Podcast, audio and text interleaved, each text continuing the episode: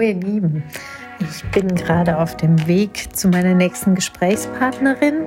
Es handelt sich hierbei um Frau Decker.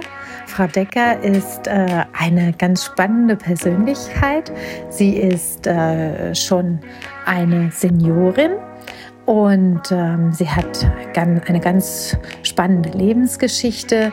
Sie hat eine wunderbare Tochter und einen wunderbaren Sohn, die beruflich wirklich sehr erfolgreich sind. Ähm, die Tochter ist auch aus Film, Funk und Fernsehen bekannt. Sie hat unter anderem das Drehbuch zu ähm, Kein Ohrhasen geschrieben. Das ist ja ein sehr, sehr erfolgreicher Film gewesen. Und äh, ich treffe mich jetzt gleich mit Frau Decker und euch, euch nehme ich mit zu diesem Treffen. Viel Spaß! Nadine nah dran, der Podcast.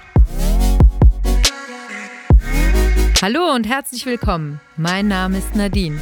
Ich bin Richterin und Mutter, Fußballfan und Ökofreak, Löwin und Nachteule.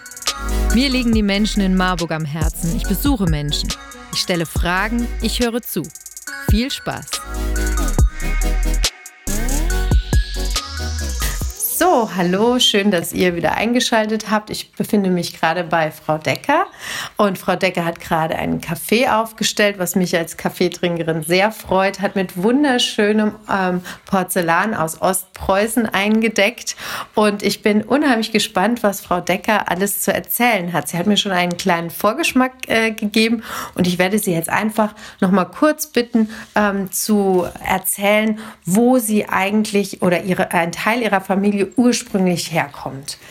Ja, ich habe zwei Wurzeln. Die einen Wurzeln kommen aus Marburg. Wir wohnen in dem Haus meiner Großeltern, was ich nie hätte abreißen lassen wollen. Ich habe es also wieder aufgehübscht und revitalisiert, wie man das nennt. Und da wohnten meine Großeltern. Meine Mutter ist hier aufgewachsen, ging als junge Frau nach Ostpreußen als Erzieherin kam in den Kindergarten Garten, äh, in Königsblumenau, ähm, der betrieben wurde von meinen späteren Großeltern und wurde dort eingeladen und hat sich Hals über Kopf, beziehungsweise der Gutsherr hat sich Hals über Kopf in meine Mutter verliebt. Und in einem halben Jahr waren sie dann verheiratet. Dann hatten wir, waren wir fünf Kinder und 1945 am 22. Januar kam der Befehl, dass wir das Haus und Gut verlassen mussten. Mein Vater, der Kinderlähmung hatte, nicht eingezogen war, war beordert worden, er musste das Dorf evakuieren. Äh, wir bekamen also keine Sonderbehandlung. Wir kam, bekamen einen großen Gummiwagen, Erntewagen. Da wurde alles raufgepackt, nur das Nötigste. Selbst die Fotoalben musste meine Mutter noch wegschmeißen. Und äh, wir wurden in, als Kleinstkinder, die Mutter war schwanger mit dem vierten Kind. Das dritte Kind war ich. Ich war erst zweieinhalb Jahre. Mein Bruder war über drei. Der große Bruder sechs. Der große Bruder Peter, der hat es schon sehr bewusst miterlebt. Ich habe das nur aus Erzählung. Hm. Meine Mutter hatte aber viel, viel erzählt und das hat sie immer wieder gesagt. Das waren ihre schönsten Jahre in Ostpreußen. Es muss eine wunderschöne Landschaft sein. Wir haben auch später mit unseren Eltern mal Ostpreußen besucht. Äh, wir kamen also 1945 nach Marburg. Da war gleich ein Bombenalarm. Wir mussten am Hauptbahnhof sofort in die Keller gehen. Mein Bruder kam abhanden, weil jeder nur ein Kind griff und wegrannte und äh, wurde dann aber Gott sei Dank wiedergefunden. Ähm, dann kamen wir hier ins Haus der Großeltern und da möchte ich so eine Parallele ziehen äh, zu dem, was uns in der Corona-Zeit so ein bisschen auch bedrückt, dass wir zum einen äh, uns wegschließen müssen, dass wir zum anderen ähm, auch äh, unsere Freunde nicht sehen können, uns äh, treffen können, auf Reisen verzichten müssen.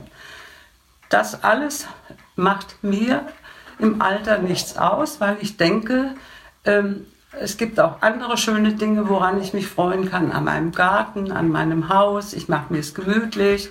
Ich telefoniere.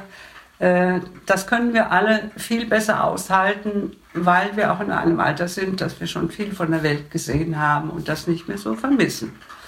Aber ähm, ich denke auch, es hat uns auch zusammengeschweißt. Ich habe also hier in unserer Wohnsiedlung viele jüngere Leute. Ich bin also selber 78 geworden, mein Mann ist 80. Wir haben schon Einschränkungen und wir haben große Hilfe von unseren Nachbarn. Da wohnen zwei Ärzte, die sind immer da, wenn wir betreut werden müssen, medizinisch. Die Tochter kauft für uns ein. Ich habe eine liebe Nachbarin, Juli, die hinter uns wohnt, die immer mal kommt auf ein Schwätzchen und sich freut, wenn es einen guten Kuchen gibt. Und insofern haben wir äh, von allen Seiten wird gefragt, kann ich euch was mitbringen, kann ich euch helfen? Und ich kann mir natürlich, weil ich selber auch gut verdient habe, mein Mann auch, kann ich mir auch Hilfe holen und das tue ich auch. Mhm. Und äh, das finde ich jetzt diese Erfahrung, dass mich jemand fragt, kann ich dir helfen, kann ich dir was mitbringen, die ist so schön und so äh, erfreulich, dass ich hoffe, dass in nächster Zeit diese Erfahrung beibehalten wird, mhm. dass die Jungen auf die Alten achten und die Alten nehmen die Päckchen an. Das mhm. ist sehr wichtig. Mhm. Wir sind also hier die Annahmestelle für sämtliche UPS und sonst wie Päckchen. Mhm. Ähm, jetzt kommt der Kaffee. Jetzt kommt der Kaffee, das ist wunderbar. Aber Frau Decker, jetzt haben Sie schon ganz viele interessante, holen Sie ruhig, holen Sie ruhig, ganz viele interessante Themen angeschnitten. Ähm, und vielleicht fangen wir noch mal ähm, an bei, bei der Fluchterfahrung, von der Sie gesprochen haben. Mhm. Das ist ja etwas ähm, ganz Besonderes, wenn man mit Menschen jetzt in Kontakt kommt, die selber in der Biografie sowas äh, vor, aufzuweisen haben. Und vielleicht ähm, erzählen Sie uns noch mal. Sie haben ja gesagt, Sie waren erst zweieinhalb, wenn ich es richtig im Kopf habe. Ja. Aber Ihnen ist bestimmt von der Familie viel erzählt worden. Vielleicht können Sie da noch mal uns ein bisschen ja. teilhaben lassen. Ja, also meine Mutter war eine bildreiche Erzählerin. Und äh, wir Kinder haben also immer sehr viel darüber gehört. Und man kann sich gar nicht vorstellen, was die Menschen durchgemacht haben. Also wir kamen ja, wir sollten auf die Gustloff, weil wir, meine Mutter dort drei Kinder hatte und da war das eigentlich äh, möglich, dass sie eine Karte für die Gustloff bekam. Mhm. Sie war auch schwanger, wie gesagt, mit dem vierten Kind. Und äh, dann lagen wir in Pommern in einem Quartier. Das muss man sich so vorstellen, dass die Flüchtlinge dann in die Scheune kamen. Da mussten sie im Stroh übernachten, kriegten vielleicht eine Möglichkeit, mal eine Windel auszuwaschen. Die wurde meistens nur schnell ausgewaschen, ans Feuer gehängt und wieder angezogen, denn es gab ja nur Stoffwindeln. Ja, unglaublich. Wenn äh, ich bedenke heute, wie viele Windeln am Tag ja, anfallen ja. Äh, bei meinen Kindern und was das bedeutet hat ja. damals für die Menschen. Ja, das bedeutete auch, dass ich natürlich eine Neurodermitis entwickelte, dass ich äh, am Rande eine Lungenentzündung war, weil das ja eine wahnsinnige Kälte war und man sich ja gar nicht so viel zu, zum Zudecken mitnehmen konnte. Und ähm, dann hat meine Mutter darüber nachgedacht, dass sie äh, ja über die Ostsee fahren müsste mit drei Kleinkindern, die sie ja nicht hätte retten können in dem eiskalten Wasser, falls was passiert wäre. Und ihr ist ganz schlecht geworden bei dem Gedanken. Und dann hat sie diese Karten weggegeben und ist selber nicht auf die Gustdorf. Dann ist sie dann äh, in Pommern äh, an einen Bahnhof gekommen, wo also alles schon geflüchtet war, wo sie da stand mit ihren Kindern. Wir hatten auch unser Kindermädchen mitgenommen, die wusste nicht wohin, die Emma. Äh, wir, sie stand da und hat geweint. Und dann hat ein, kam ein Offizier auf meine Mutter zu, junge Frau, warum weinen Sie denn? Und hat sie gesagt, ja, was soll ich denn jetzt machen? Ich komme ja hier gar nicht mehr weg. Ich kann mich ja gleich erschießen. Nein, hat er gesagt, ich sorge dafür, dass Sie noch weiterkommen. Ich weiß, es kommt noch ein Verwundetentransport und da bringe ich Sie rein. Sie halten sich fest an mir, ich gehe in den Wagen und ich werde Ihnen Platz verschaffen. So war es auch. Dann kam der letzte Transport mit verwundeten Soldaten von Litauen. Äh, dann weiter äh, ging es nach Kassel. Und das war ja für meine Mutter natürlich ein wunderbarer Anhaltspunkt, denn Kassel war ja nicht weit von Marburg. Dann kam der Zug, dann hat er gesagt, jetzt halten Sie sich ganz fest an meinem Koppel und wir gehen jetzt rein und ich werde dann sehen, dass ich Ihnen da Plätze schaffe.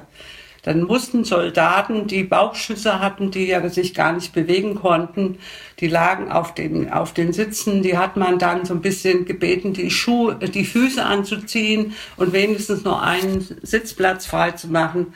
Die, meine Geschwister kamen in die Gepäcknetze und meine Mutter und Emma und äh, ich als die Kleinste, wir wurden dann da auch noch untergebracht.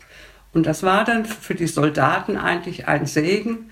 Die haben gemerkt, die haben erst gemurrt, dass sie sich zusammenziehen mussten, aber dann haben sie gemerkt, dass die junge Frau unheimlich lieb war und auch noch Grüße äh, übermitteln konnte und wollte an die Verwandten, dass sie unterwegs wären und, und so weiter. Viele waren auch so, dass sie ahnten, sie sterben. Da hat meine Mutter ihnen Trost gespendet und, und sie war ja die ganze Zeit mit diesen Verwundeten da in dem Zug. Der hielt alle naslang natürlich, dann mussten sie meistens noch raus. Die Verwundeten konnten das natürlich nicht mehr, aber da waren ja auch Rote Kreuz äh, Flaggen drauf und dann haben sie die auch oft verschoben. Und dann kam sie nach Kassel und in Kassel war wieder ein Bombenangriff. Da musste sie wieder mit den Kindern sofort in die Luftschutzkeller verschwinden. Und dann äh, auf dem Weg dorthin traf sie plötzlich eine Krankenschwester, das war eine Verwandte von uns, eine Cousine. Die war eingezogen worden als Krankenschwester. Und die wollte uns gleich versorgen, aber dann kam erst der Angriff. Dann hat sie nur gesagt, gebt den Kindern bitte nichts zu essen. Die haben jetzt vier Wochen lang nichts Richtiges bekommen. Äh, wenn die jetzt was essen, das können die gar nicht vertragen. Also dann haben wir dann Milchbrei bekommen und dann sind wir weiter nach Marburg mit dem, mit dem anderen Zug und dann kam mein Großvater, dann sprach sich das hier rum, die Anne kommt, die Anne kommt, dann kam mein Großvater, der Opa Menche, der war hier sehr bekannt und auch sehr beliebt, weil er mit vielen Professoren äh, sich austauschte, sehr klug war.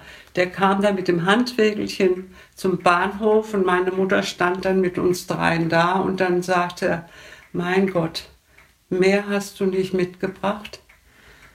Äh, war erschütternd, äh, mhm. denn in, in Kassel bei dem Wirrwarr hatte man uns noch den letzten Koffer gestohlen. Und das waren jetzt auch zum Teil Deutsche, mhm. die da in den Zügen waren und die es auf, den, auf die Wertsachen der Flüchtlinge äh, abgesehen hatten. Die hatten uns Kinder abgelenkt und wollten uns Schokolade geben und meine Mutter hat so abgewehrt, bitte nicht. Und in dem Moment ist der andere mit dem Koffer weg. Und da war noch ein bisschen Silber, ein bisschen Schmuck drin. Das hat man auch noch verloren. Mhm. Dann fing mein Vater an als Gutsverwalter in, ähm, beim Heidecker mhm. in Kirchhain, unterhalb von Kirchhain. In Radenhausen hieß das. Da ist heute eine Künstlerkolonie drin mhm. in dem Gutshof. Mhm.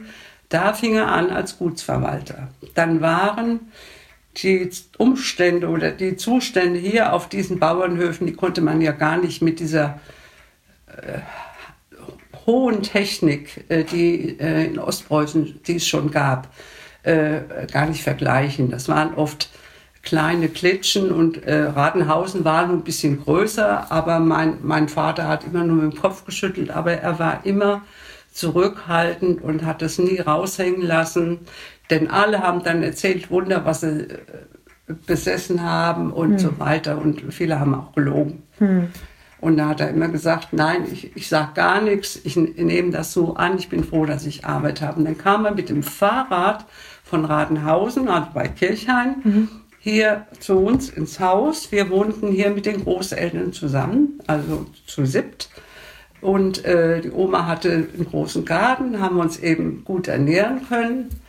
Dann wurde dieses Haus von den Amerikanern auch äh, besetzt. Wir zogen dann zu Professor Uhlhorn in den Keller.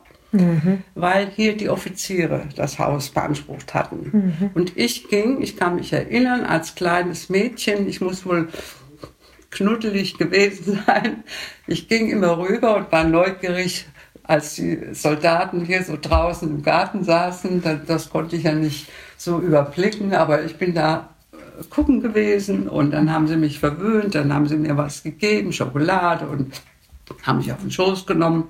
Einer wollte mich mit nach Amerika nehmen, mhm. hat meine Mutter gesagt, sie können die Kinder doch sowieso nicht ernähren, die haben doch jetzt vier.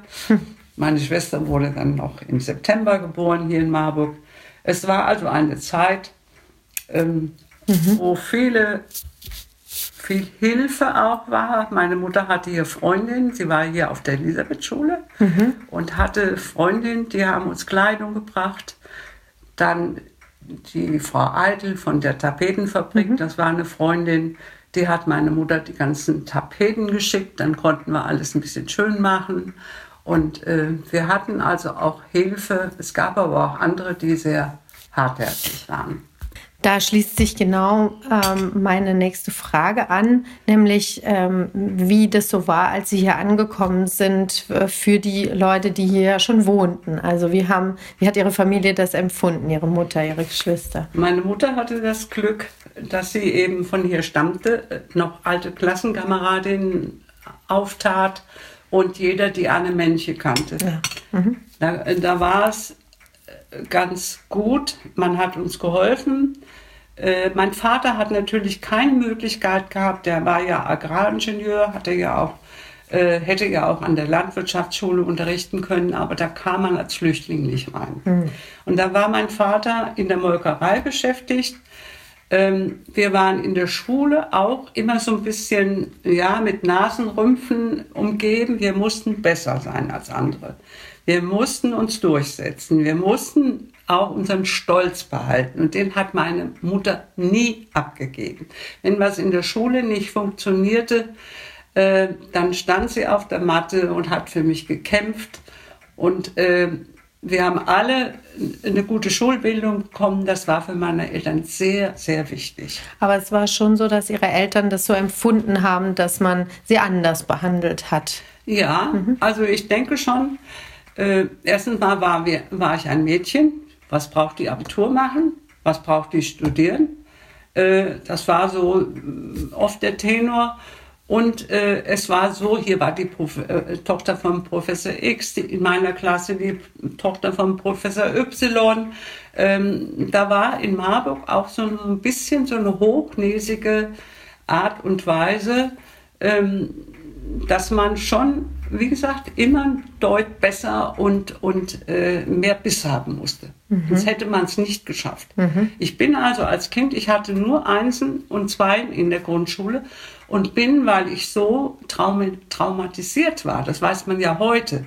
Früher hat man das ja gar nicht äh, wahrgenommen. Mhm. Uns hat man einfach so hier reingeschmissen.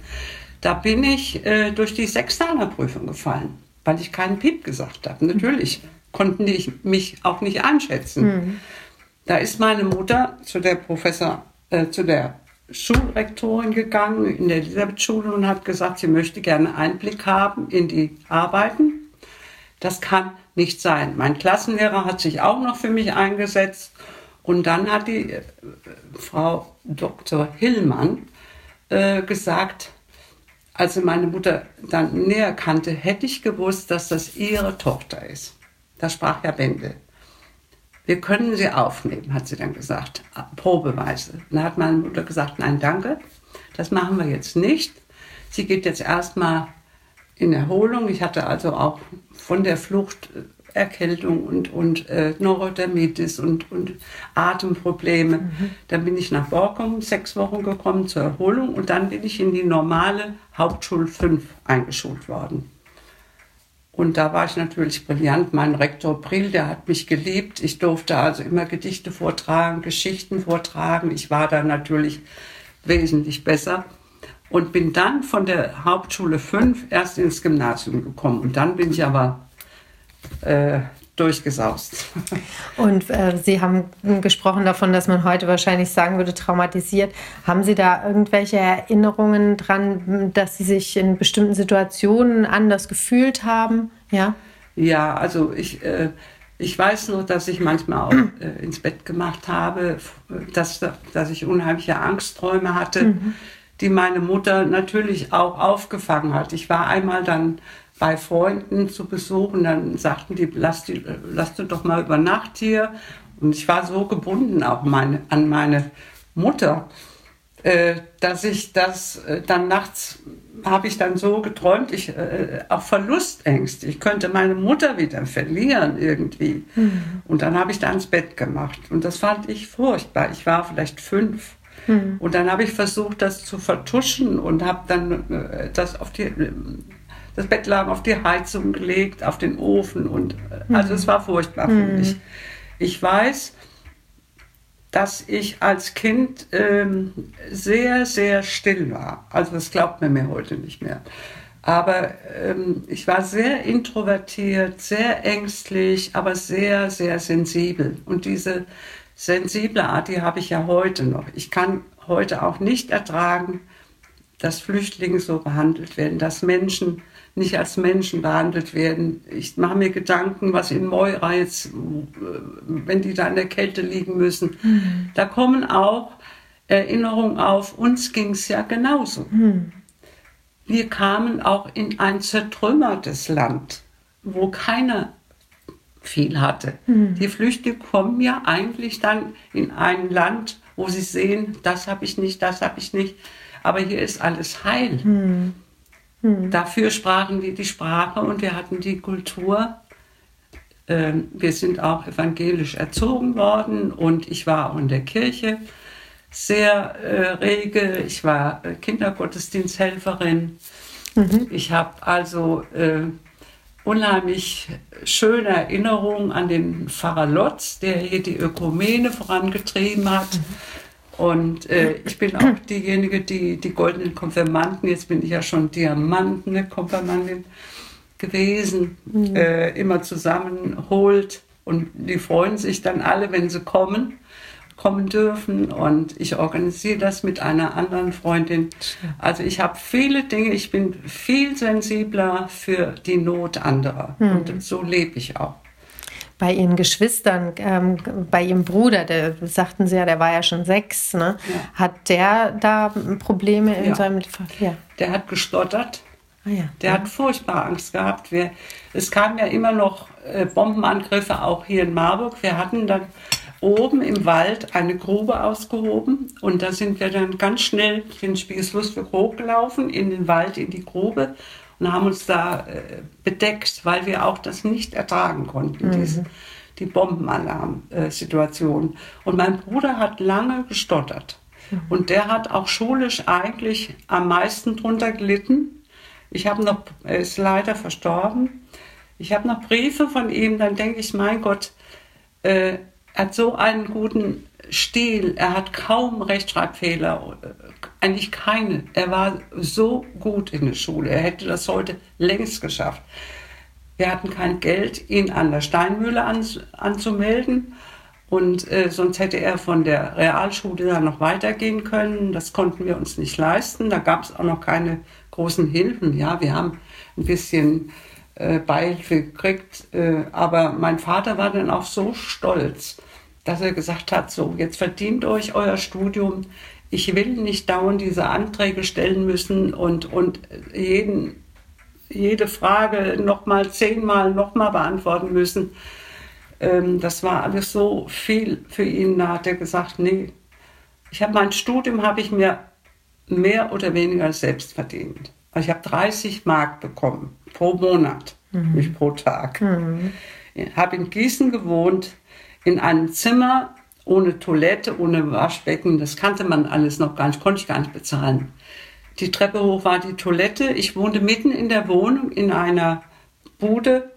Da war so eine Abteilung, da war eine Waschschüssel und eine Karaffe mit Wasser und äh, ein, ein, Öfchen und ein großer Schreibtisch, das war's. Und ein Bett. Und das, hab ich, das Bett habe ich immer gerollt, eine Decke drüber, Dann war das auch Sofa und da war ich mit zufrieden. Ich war glücklich, dass ich auf eigenen Füßen stand und ich habe jedes Semesterferien hart gearbeitet.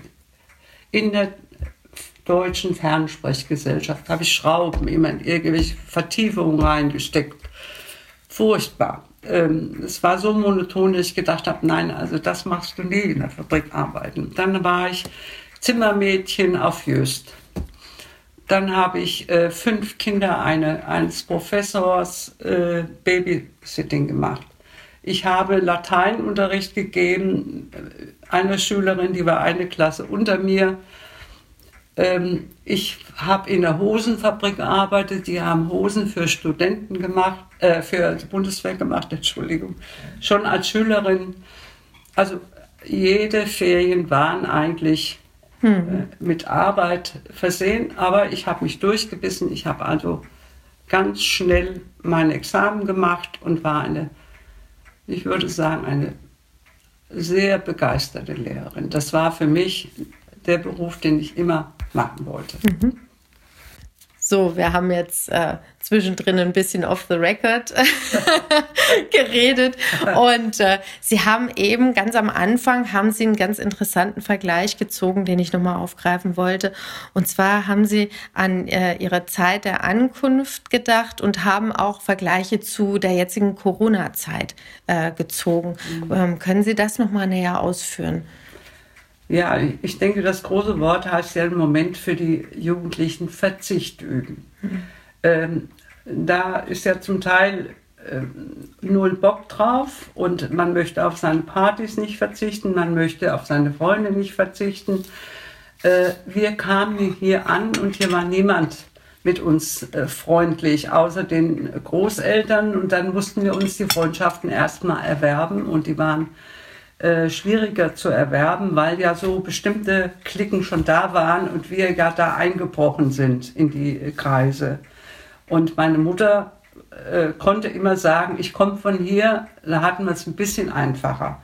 Aber dieses, äh, dass die jungen Leute äh, verzichten müssen jetzt, das ist zwar, das bedauere ich auch. Ich kann natürlich sagen, ich kann mit meinem Mann jetzt nicht mehr reisen äh, weitere Strecken, weil er eben auch schlecht laufen kann und Parkinson hat. Das ist nochmal eine andere Geschichte. Ich muss das jetzt auch lernen. Ich könnte ja noch, aber ich muss jetzt auch verzichten und Rücksicht nehmen. Und die Kinder müssen auch daran denken, dass sie liebevolle Großeltern haben. Und mir ist jetzt eine Freundin, äh, brach jetzt in Tränen aus und sagte, ähm, ich muss jetzt auch verzichten, mein, mein, Enkel, mein einziges Enkelkind in Fulda besuchen zu können. Die beiden Eltern arbeiten in der Schule, das Kind ist in der Schule. Da hat der Mann Angst, dass sie sich da anstecken könnte. Und da weinte sie und dann sagte sie, äh, ich, ich habe gestern, war ich völlig von der Rolle, ich kann jetzt meinen Enkel nicht, meinen Enkel nicht sehen. Und da habe ich sie eigentlich ermutigt. Da habe ich gesagt, weißt du was, wenn dein Mann das auch nicht, nicht äh, mag, dass er sagt, er möchte nicht, dann machst du das doch.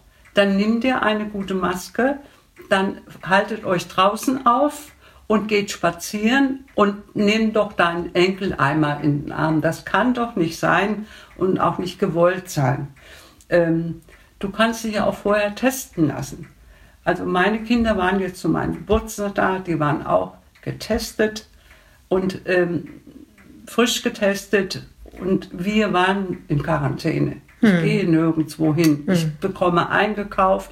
Ich habe eine junge Frau, der ich auch ein bisschen aus der Patsche helfe, weil sie ihr Partner verlassen hat. Sie hat zwei Kinder.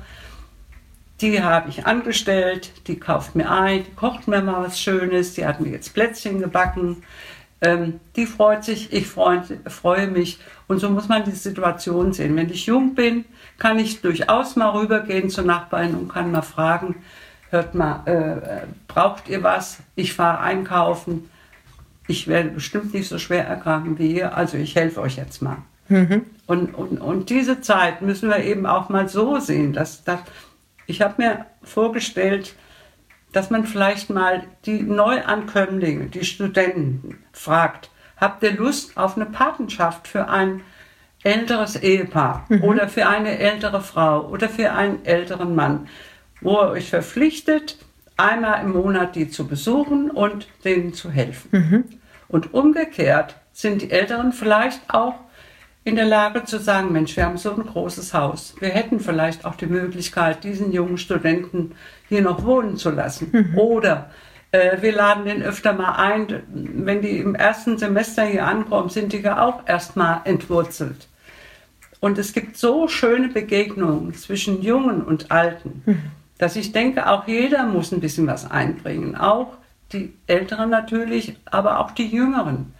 Denn wir denken jetzt schon, äh, dass wir vielleicht noch zehn Jahre leben und ähm, versuchen jetzt natürlich das Beste aus dieser Corona-Zeit zu machen. Aber wir können verzichten, mhm. weil wir wissen, es äh, muss zur Impfung kommen und dann ist die Zeit ja auch irgendwo mal vorbei. Ja, Frau Decker, Sie haben Marburg ja in verschiedenen Lebensphasen erlebt. Aus Ihrer Sicht, wann für, für welche Altersgruppen bietet Marburg sehr viel und wo, wo ist vielleicht noch Nachholbedarf? Oder vielleicht gibt es ja auch gar keinen. Ja, ich habe mir mal so ein paar Sachen notiert, wo ich denke, da könnte man noch was machen. Mhm. Also zum Beispiel ähm, der schöne Brauch den es schon seit den 20er Jahren hier in Marburg gab, den meine Mutter auch berichtet hat, über den meine Mutter berichtet hat, war, dass man einen Marburger Bummel eingerichtet hat. Dass man jeden ersten Samstag im Monat sich zum Bummeln in der Oberstadt traf. Dass man sich schick anzog, mit einer Freundin dahin ging. Dann waren auch ein paar junge Männer da, die vielleicht interessant waren dass äh, man sich dann irgendwo in ein Café setzte, alles auf diesen Bummel ausgerichtet war, die Geschäfte offen waren und man äh, es genoss, einander zu treffen, das Miteinander. Das ist hier in Marburg so kuschelig und so äh, gibt so viele Möglichkeiten und man muss nicht große Feste feiern wie drei Tage Marburg, wo, wo man da fast totgetreten wird. Ähm, das müsste so ein äh, was ich schön fand jetzt auch, dass man dazu aufgerufen wurde, äh, mal mit Wandern zu gehen mit dem Oberbürgermeister. Das, das ist auch eine schöne Idee. Aber vielleicht mal bummeln, sich schick machen, sich freuen. Äh, man strahlt auch Freude aus, wenn man denkt, da, da, äh, da treffe ich wieder einige und da kann ich mich unterhalten, ich kann mich austauschen. Und da, äh, man hat den Marktfrühschoppen, der mir immer unheimlich gut gefiel, weil ich da meine ganzen Studienfreunde äh, getroffen habe. Den hat man ja sicherlich auch einerseits zu Recht äh, abgestellt, aber da könnte man so einen Ersatz finden. Wir sind jetzt gerade an einem ganz äh, spannenden Thema angekommen und zwar an äh, starken Frauen. Ähm, wir, äh, wir kamen da drauf, weil ähm, wir an, über New York äh, gesprochen hatten, jetzt so ein bisschen off the record, und kamen an Jacqueline Kennedy. Und äh, jetzt sind wir auf starke Frauen gekommen. Ja, es begeistert mich wenn, wenn Frauen sich durchsetzen. Also ich hätte ja zum Beispiel auch nicht arbeiten dürfen, ich, ohne Einwilligung meines Ehemannes. Das ist mir überhaupt nicht in den Sinn gekommen, zu fragen. Das war auch bei uns klar, aber es gab viele Heimchen am Herd, die sich nicht getraut haben, da was entgegenzusetzen. Und ich finde es einfach wichtig, äh, dass es starke Frauen auch in allen Bereichen gibt. Und ich würde mir sehnlichst eine Oberbürgermeisterin in Marburg wünschen. Und ich denke, das wäre auch die richtige, die da mir gegenüber sitzt. Wir haben so viele Parallelen und so einen Spaß miteinander und, und können es so toll austauschen. Und äh, ich kann ja sagen, dass ich eine, eine gute Lebenserfahrung habe. Ich bin Joe Biden weiblich. Ähm, der Blickkontakt äh, sagt mir schon sehr viel. Hier sitzt eine starke Frau und ich würde mir wünschen, dass sie in irgendeiner Position da oben sitzt. Und ich finde einfach, das Oberhaupt einer Stadt hat nichts zu tun mit der Partei.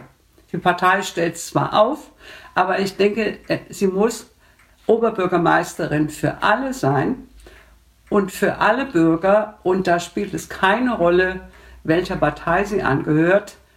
Äh, das wird vielleicht die Basis ihres Handelns sein, aber sie muss auch ein offenes Ohr haben. Und ich höre ja, ich merke ja, wie sie auf mich Seniorin wirkt und sie hört zu und sie ist qualifiziert und äh, ich würde es ihr wünschen. Ja, vielen, vielen Dank. Ich weiß gar nicht, was ich jetzt sagen soll. Sie hatten noch weitere Dinge. Ähm, bei Marburger Bummel waren wir stehen geblieben. Was? Ja, ich habe noch was. Mhm. Also dieser Bummel wurde dann in den 60er, 70er Jahren wieder aufgenommen. Meine Schwester schwärmt heute noch davon. Die weiß auch noch, was sie anhatte bei dem Bummel ähm, in den 60er Jahren, da waren wir so kurz vorm Studium und waren lebensfroh und äh, es gibt so schöne Plätze in Marburg. Es gibt den riesengroßen, schönen Marktplatz, wo ich jedes Mal beseelt bin, wenn ich da sitze. Meine Schwester kommt von Wiesbaden, die sagt, so was Schönes haben wir in Wiesbaden nicht. Marburg ist so kuschelig und da muss man was draus machen. Man könnte diesen Bummel durchaus mal wieder aufleben lassen dann kann man auch die Plätze schön gestalten. Also es gibt diesen kleinen Platz unterhalb des Marktplatzes. Ähm, da ist so ein kleines Plätzchen unten vom Schuhmarkt kommend. Äh, viele Blumen, viel Sauberkeit wünsche ich mir. Es wird oft achtlos weggeschmissen. Und die schönen Plätze werden dann sofort äh, hässlich gemacht. Neben der Universitätskirche. Das hat mich mhm. total geärgert, dass man da so blöde Statuen aufgestellt hat mit Lesepult. Da sitzt kein Mensch. Ich würde mir wünschen, dass man in die Mitte zum Beispiel ein schönes Rosenbeet machte und man könnte da schöne Bänke aufstellen, wo man sich, äh, wo man ins Gespräch kommt.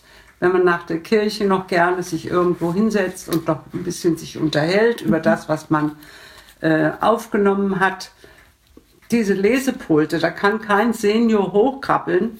Äh, die Kinder äh, gucken mal kurz, ansonsten steht der Platz ungenutzt da. Und es ist ein wunderschöner Platz.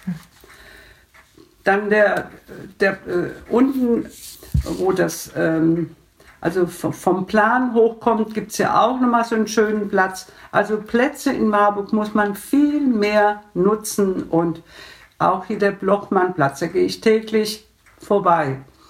Warum macht man nicht da auch ein paar Marktstände? Auch jetzt in der Corona-Zeit hätte man das machen können. Da gibt es keine riesen Menschentrauben. Mal einen schönen Waffelstand oder, oder dass man sich mal so einen Moment auch ausruhen kann. Da fehlen mir auch Sitzgelegenheiten. Auch die Lahnwiesen. Man hat die vielen Parkplätze, die für die Senioren jetzt wichtig gewesen wären, weil man nicht so weit laufen kann, äh, die hat man jetzt entfernt, aber es ist nichts Schönes draus geworden. Wir haben einen wunderschönen romantischen Fluss. Da könnte man zum Beispiel auch die Kinder dazu erzählen, von der Martin-Luther-Schule oder von der, ähm, früher hieß sie Friedrich-Ebert-Schule. Sophie das heißt, von äh, Brabant. Mhm. Sophie von Brabant-Schule, was ich auch gut finde, dass man das umbenannt hat. Äh, könnte man klassenweise, ich war ja Lehrerin, Kinder sind mit Feuereifer dabei, was schön zu machen. Man könnte sagen, zum Beispiel Biologieunterricht, wir gehen an die Lahn, wir fischen uns da ein paar Pflänzchen raus oder ein paar Fischchen und wir nehmen den Müll mit. Jede Klasse kriegt einen Bereich zugewiesen und den haltet ihr in Ordnung und macht was Schönes draus. Es gibt in New York wo ja auch Leute was zerstören. Äh, Holz zum Beispiel, dass man sich mal entspannt an die Lahn legen kann. Ich komme mit meinem Mann nicht mehr in den Wald. Das ist viel zu steil. Mhm. Ich komme auch nicht mehr aufs Schloss per Fuß. Geht gar nicht mehr. Aber ich könnte mich da an der Lahn mal ein bisschen hinlegen, meinen äh, Blick schweifen lassen, mit Leuten ins Gespräch kommen. Wir haben so schöne Sommer gehabt was ist. Dann kommen Studenten mit dem Grill, bringen ganz viel äh, Equipment mit. Die Hälfte bleibt liegen und am nächsten Tag muss die Stadt wegräumen. Das kann eigentlich nicht der Zustand sein.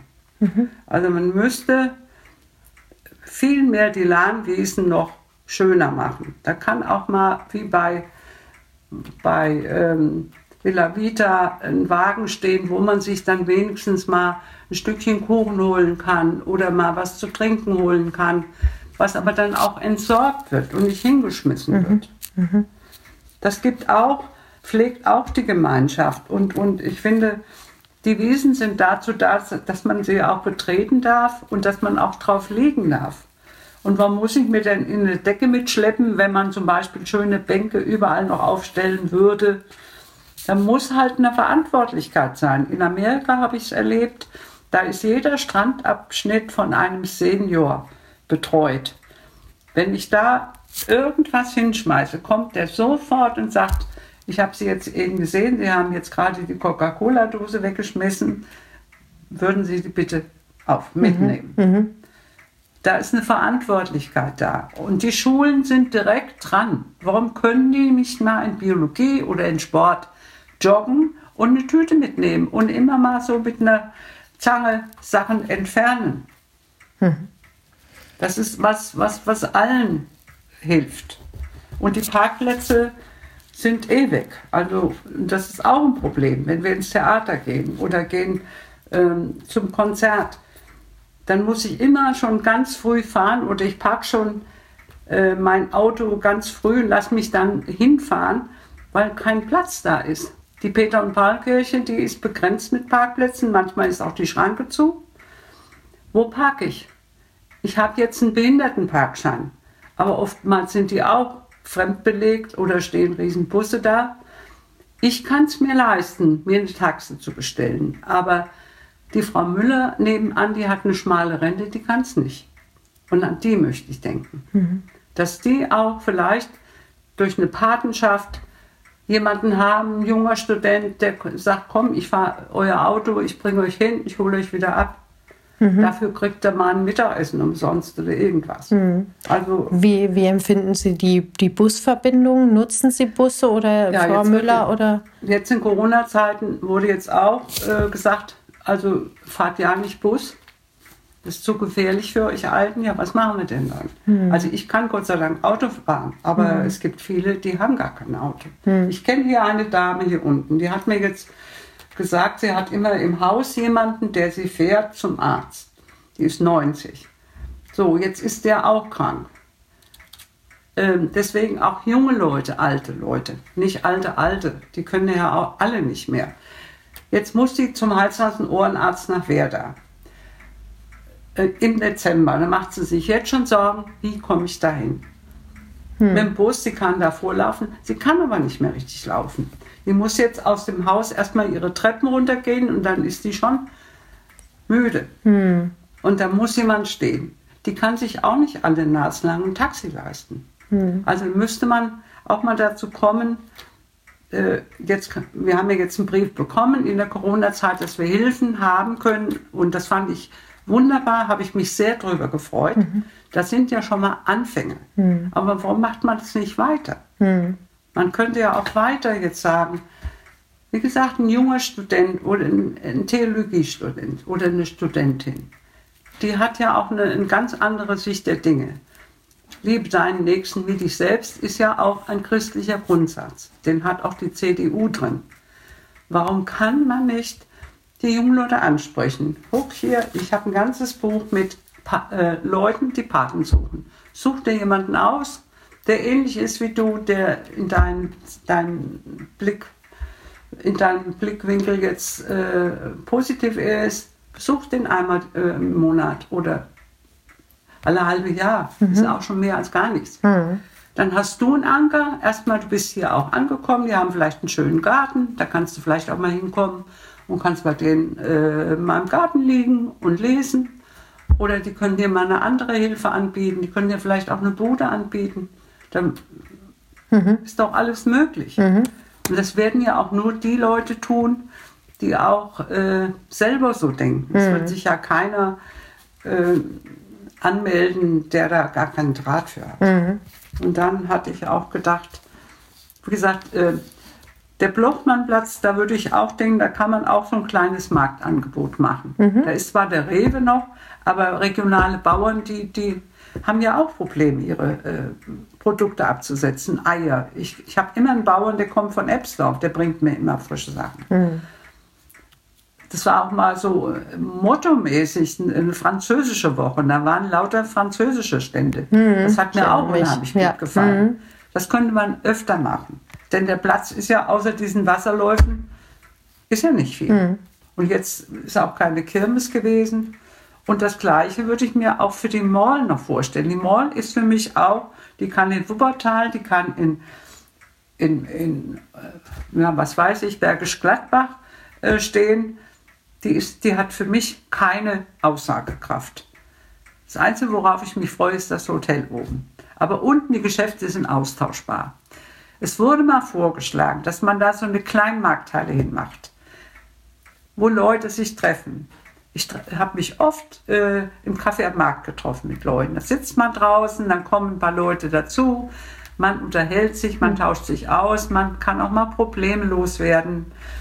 Das könnte man auch in der Moll machen, da ist nämlich ein Dach drüber. Mhm. das ist eine Riesenhalle. Wofür? Eine Bäckerei, äh, Aldi und so, das habe ich tausendfach. So kleine Geschäftchen, die fehlen, die sind alle weg. Und ich unterstütze auch ganz bewusst die Geschäfte in der Oberstadt, Vaupel und, und äh, jetzt habe ich auch im Einrichtungsladen was gekauft und ich gehe da ganz bewusst hin, weil wenn jeder bestellt, ich kann jetzt nur manche Dinge nicht mehr tragen, dann die muss ich bestellen. Aber ansonsten so Kleinkram zur Deko und so kaufe ich immer mhm. hier und auch die Klamotten bei Ahrens und mhm. Faubel zum Beispiel. Äh, da könnte man in der Mall eventuell jeden Samstag vielleicht mal so ein paar Stände mit Wein angeboten. Ich bin kein großer Weintrinker, aber viele kämen dann auch hin. Mhm. Mal ein paar schöne Häppchen es gibt so viele Multikulti-Sachen, die, die uns auch gut schmecken. Griechisch oder, oder Türkisch. Dass da so ein bisschen Leben reinkommt. Es ist für mich zu steril. Es ist großflächig, aber eigentlich ist nichts Gescheites drin. Mhm. Mhm. Zum Beispiel hat man ja auch den Rewe-Markt, dieses ganze Marktdreieck als ziemlich hässlich empfunden. Mhm. Ähm, das könnte man auch ein bisschen aufhübschen. Wenn man da im Aufzug steht, hat man einen wunderschönen Blick aufs Schloss, mhm. für den manche äh, viel Geld bieten, wenn sie ein Haus hätten mit so einem Blick. Ich muss eine, einen Stock höher gehen, dann habe ich den auch. Aber oben muss man keine Autos parken. Da könnte man oben, so gibt es, das gibt es in München auch, äh, Glockenspiel oder es gibt es noch woanders auf dem Kau in einem Kaufhaus gibt es auch einen Kaffee oben auf der Terrasse mit Sonnenschirm, Markisen schön machen und da im Sommer auch mal oben sitzen können. Im Rewe-Markt war immer so ein kleines Café und da habe ich beobachtet, dass sich viele Marburger da getroffen haben zum Schwätzchen. Mhm. Männer vor allen Dingen, die haben ja mehr Zeit als die Frauen. Aber das fehlt. Man geht da einkaufen, dann haut man wieder ab. Hm. Warum müssen da oben nur Autos parken? Man könnte so eine schöne Ecke noch einrichten auf dieser Terrasse, denn die haben einen privilegierten Platz, für den manche gerne was gegeben hätten, um da ein eigenes Häuschen hinzustellen. Hm. Wir haben viele Sportplätze. Ich habe äh, Tennis gespielt beim TC, TV. Die haben einen wunderschönen Schlossblick. Vielleicht hätte man auch mal überlegen müssen, die Sportplätze an den Rand ohne Schlossblick zu nehmen und auf diese Grundstücke schöne Wohnungen zu bauen. Für Familien, die sich sonst keine leisten können. Also da wird ein großes Geschrei aufkommen, aber das sind eigentlich Peanuts. Wenn ein, ein Investor so ein Gelände kauft und baut da Wohnungen hin, dann kann man für das Geld auch die, die Plätze auslagern. Die müssen ja nicht sonst wo sein. In Gisselberg vielleicht oder in Werder da gibt es ja schon Tennis.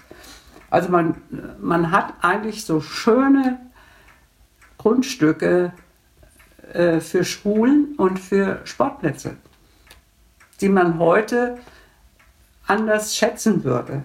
Ich, ich bin hier als Kind groß geworden. Wir, mir war das gar nicht bewusst, was ich für eine schöne Wohnlage hier habe. Habe ich nie so registriert. Aber jetzt sehe ich, dass ich privilegiert bin von meiner Wohnlage her.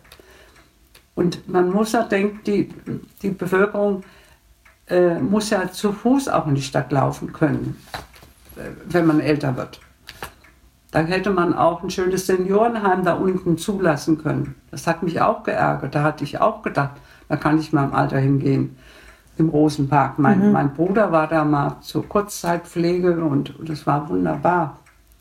Aber natürlich sind das große äh, Projekte, aber es wäre nicht so schwer, so manche Dinge nach außen zu verlegen und die Stadtmitte denen zugutekommen lassen, die Kinder in der Schule haben, die bleiben auch auf der Strecke. Die kinderreichen Familien. Wenn du vier Kinder hast, bist du ja schon fast asozial. Du musst denen eine gute Ausbildung gewährleisten, du musst schön wohnen können. Die können das auch nur noch am Rand der Stadt. Ist wie in Berlin, im Kleinen. Also da könnte man auch noch, um den VfL-Platz haben sie ja schon Wohnungen gemacht, den könnte man auch ganz verlegen. Da könnte man noch ein paar Wohnungen hinbauen, zum Beispiel. Also das ist, äh, Fußball spielt zwar eine große Rolle, aber da gibt es Blau-Gelb. Sie haben ja auch so, ein schön, so eine schöne Lage. Das weiß man heute mehr zu schätzen, weil ja alles so verdichtet ist. Hier gibt es auch kein Bauland mehr. Mhm. Ja. da denke ich, da kann man noch was machen. Ja, ich merke schon, liebe Frau Decker, wir könnten uns äh, tagelang unterhalten. Aber jetzt habe ich noch eine äh, Frage, die ich gerne am, am Ende stelle. Haben Sie irgendein, äh, irgendeine Weisheit oder irgendeinen Satz oder irgendwas, was Sie so durchs Leben begleitet, was, ist, was Ihnen immer mal wieder in den Sinn kommt? Ja, ich denke, man kann alles schaffen. Wir waren arm wie die Kirchenmäuse. Wir hatten gar nichts mehr, nur unser Leben und wir haben, meine Mutter hat immer positiv gedacht. Und so bin ich auch. Mich beschreiben die Leute auch so. Dass ich immer nach vorne gucke, nicht rumjammere, sondern sehe, was kann ich aus meiner Situation machen. Und ich mache immer das vermeintlich für mich Beste draus. Sehr schön. Ich danke Ihnen ganz, ganz herzlich für das Gespräch, für den wunderbaren Kaffee, die Plätzchen. Ich sehe Engelsaugen und äh, Makronen. das werde ich jetzt auch bald wieder backen. Und äh, wünsche Ihnen alles, alles Gute. Sehr gerne. Dankeschön.